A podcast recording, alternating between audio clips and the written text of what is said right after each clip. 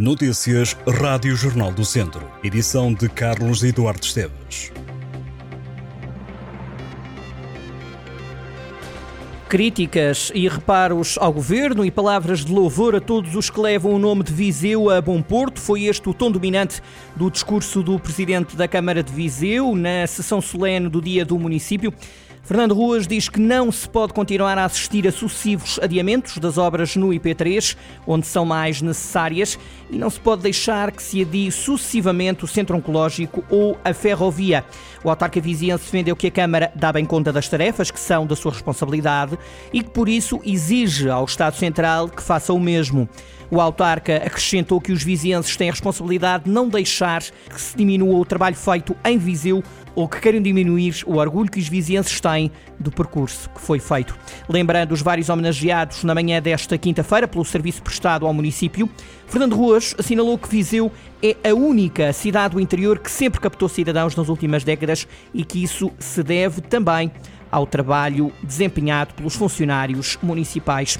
Na sessão que decorreu no Teatro Viriato, também usou da palavra o Presidente da Assembleia Municipal de Viseu, que defendeu que o feriado deve ser dia de reflexão sobre o Conselho e o futuro coletivo.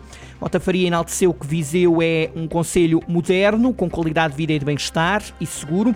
No discurso, Mota Faria classificou as palavras do Poder Central como minimalistas e lembrou atrasos injustificados nos investimentos que foram realizados e pelos anúncios sucessivos ainda não realizados. Passados anos e anos, disse Mota Faria, quando acontece um qualquer investimento que não é possível já adiar mais, assiste-se, e cito, a um ridículo político de se tentar valorizar uma qualquer pseudo-influência na concretização do mesmo.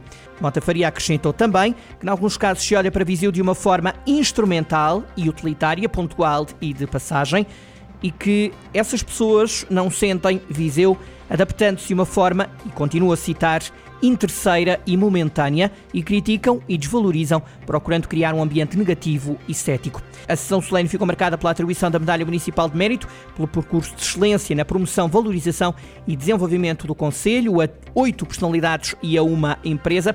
Foram agraciados o antigo vereador e vice-presidente da Câmara de Viseu, Joaquim Américo Nunes, e o antigo vereador na autarquia, António da Cunha Lemos, ainda António Botelho Pinto, como chefe de divisão, também José Moreira Amaral, antigo vereador da Câmara e gestor executivo da Expovis, que organizava a Feira de São Mateus antes da Viseu Marca, também Francisco Neto, selecionador nacional de futebol feminino, e António Correia de Campos, antigo ministro da Saúde, e Maria de Fátima Eusébio, diretora do Departamento de Bens Culturais da Diocese de Viseu, foi ainda agraciado com a Medalha de Mérito Municipal o engenheiro José dos Santos Simões, antigo diretor de departamento, e ainda a empresa JLS.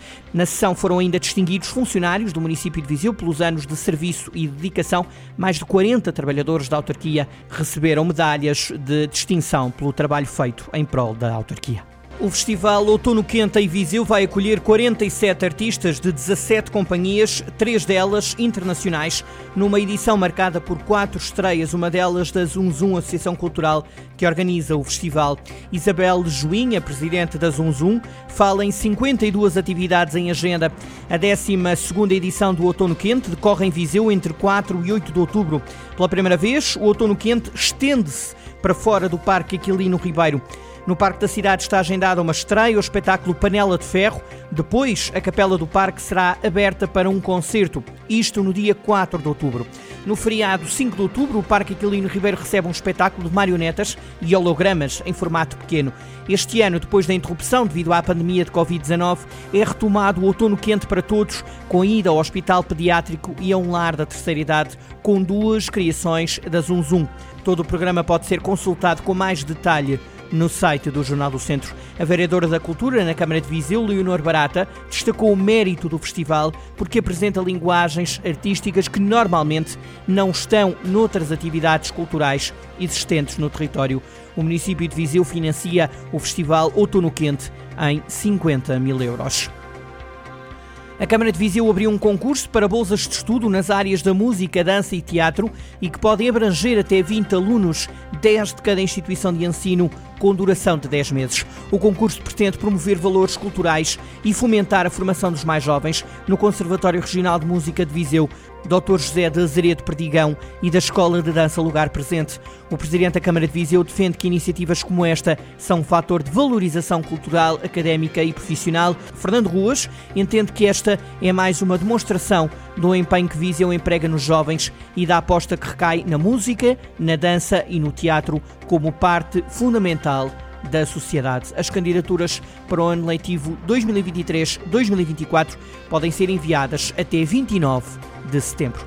Prestar tributo a uma figura marcante do desporto nacional, mas sobretudo a uma pessoa de valores. É com este foco que a Futelafões vai homenagear Rui Caçador, antigo treinador e jogador de futebol. O tributo decorre este sábado, dia 23 de setembro, às 9h30 da noite, no Cine Teatro Jaime Gralheiro, em São Pedro do Sul. António Pedro Costa, mentor da Futelafões, defende que Rui Caçador é uma referência para o desporto português e que, por isso, merece a homenagem e o louvor. O tributo pensado pela Futelafões já foi abraçado por outros organismos, vão marcar presença à Federação Portuguesa de Futebol, à Associação de Futebol de Viseu e vários clubes pelos quais Rui Caçador passou. Rui Caçador nasceu em 1953, em Viseu, enquanto treinador, trabalhou durante vários anos na estrutura da Federação Portuguesa de Futebol quer como treinador adjunto, quer como técnico principal, a maioria nas camadas jovens. Como jogador, Rui Caçador foi guarda-redes na equipa campeã nacional de handball escolar de Viseu e no futebol foi também guarda-redes no Viseu e Benfica e no Académico de Viseu. O antigo edifício do Instituto da Vinha e do Vinho, em Moimenta da Beira, foi transformado num espaço de promoção do vinho. As caves Terras do Demo foram inauguradas recentemente pela Ministra da Agricultura, Maria do Céu Antunes, que esteve de visita ao Conselho. O espaço foi construído a partir da requalificação e adaptação do antigo edifício do IVV, agregado ao complexo da adega cooperativa local. O investimento, que já é visitável e pode ser usufruído, custou mais de um milhão de euros. O presidente da Cooperativa Agrícola do Távaro, João Silva, lembra que este era um sonho de anos, agora concretizado. A Ministra Maria do Céu Antunes Antunes enalteceu o facto de o governo nunca ter deixado de apoiar de forma incondicional o investimento nas caves Terras do Demo, que agora nasceram no antigo edifício do Instituto da Vinha e do Vinho. O presidente da Câmara de Moimenta da Beira, Paulo Figueiredo, fala numa infraestrutura relevante para promover a maçã, o vinho, o espumante e o artesanato de Moimenta da Beira.